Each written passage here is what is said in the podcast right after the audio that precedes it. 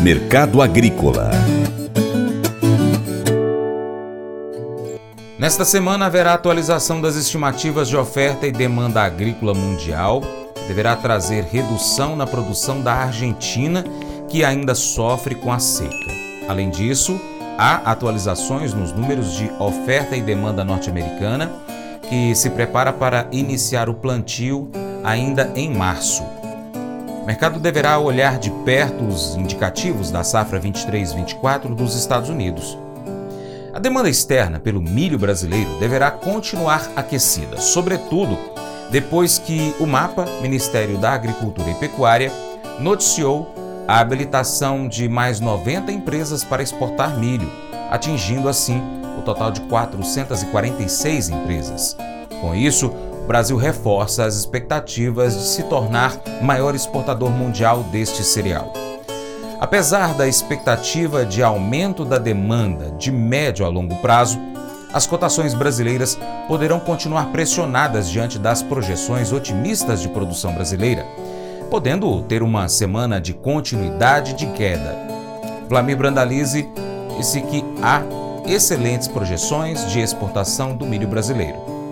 O mercado de milho também esperando aí uma condição de demanda internacional, mas lá fora o que se fala é que tem exportações abaixo das, das projeções nos Estados Unidos, estoques americanos maiores e com isso leve a calmaria, né? Mercado do milho aí nos curtos de 6,20 a 6,40, 6,50 no máximo tem girado. E o olho na Argentina, a Argentina também já se fala em 40 milhões de toneladas ou menos a safra desse ano. A Argentina também tendo menos milho, a seca está pegando milho por, também na Argentina, esse é o quadro lá. E no hemisfério norte temos aí os ucranianos querendo aí é, começar a preparar o solo aí para o plantio da, da safra de milho, mas ainda com medo aí que tem muitas minas nos campos agrícolas ucranianos. Então esse é o obstáculo lá para uma safra, mas continua apontando que a safra desse ano vai ser menor aí de mais de uma década. Então na Ucrânia já se fala em menos de 20 milhões de toneladas na safra, talvez a menor safra em mais de uma década por lá. Então vai ter menos milho para exportar ali na Ucrânia.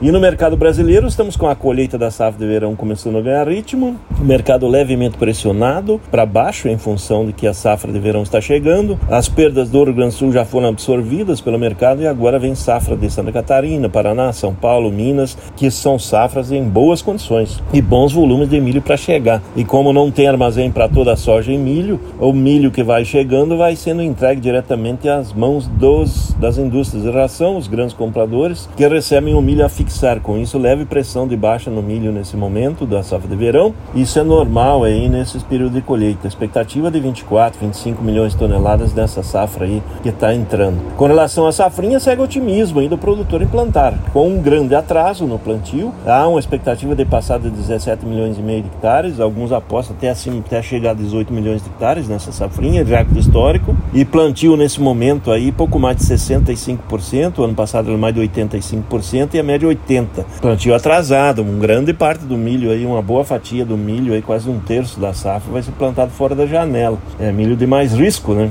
Abriu uma janela importante aí para o sorgo, muitos produtores correndo atrás de sorgo para plantar agora nesse meio de março aí em diante, porque milho já vai escapando, né, o período ideal. Continua com projeção de 125 a 130 milhões de toneladas de milho nessa safra e Brasil podendo exportar 50 milhões de toneladas. A expectativa é que o Brasil bata a recorde de exportação e também supere os Estados Unidos nesse ano aí que está em ritmo lento por lá de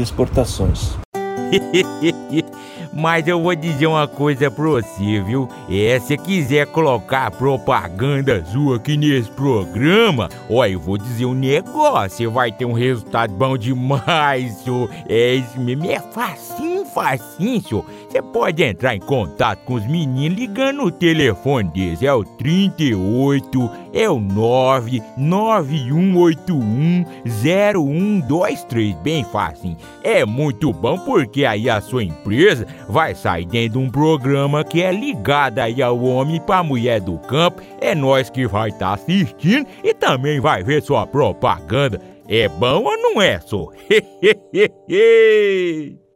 Vem ser parceiro do Paracatu Rural e a gente já explica para você como. Primeiro, seguindo as nossas redes sociais. Aí no seu smartphone, seu aplicativo favorito, Pesquise por Paracatu Rural. Nós estamos no YouTube, no Instagram, no Facebook, Twitter, Telegram, Getter, Spotify, Deezer, TuneIn, iTunes, SoundCloud, Google Podcast.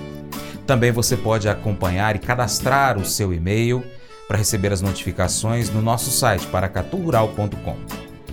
Segundo, curta, comente, salve, compartilhe as publicações, marque os amigos, marque o Paracatu Rural, comente os nossos vídeos, posts e áudios.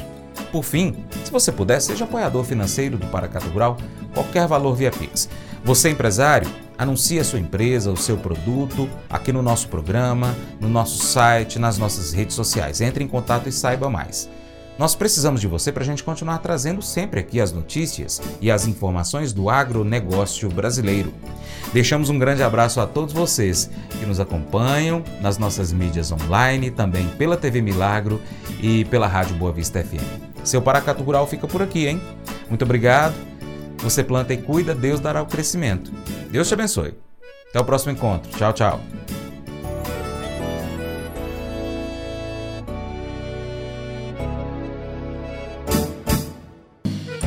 Acordo de manhã para prosear no mundo do campo, as notícias escutar. Vem com a gente em toda a região com o seu programa Paracatu Rural.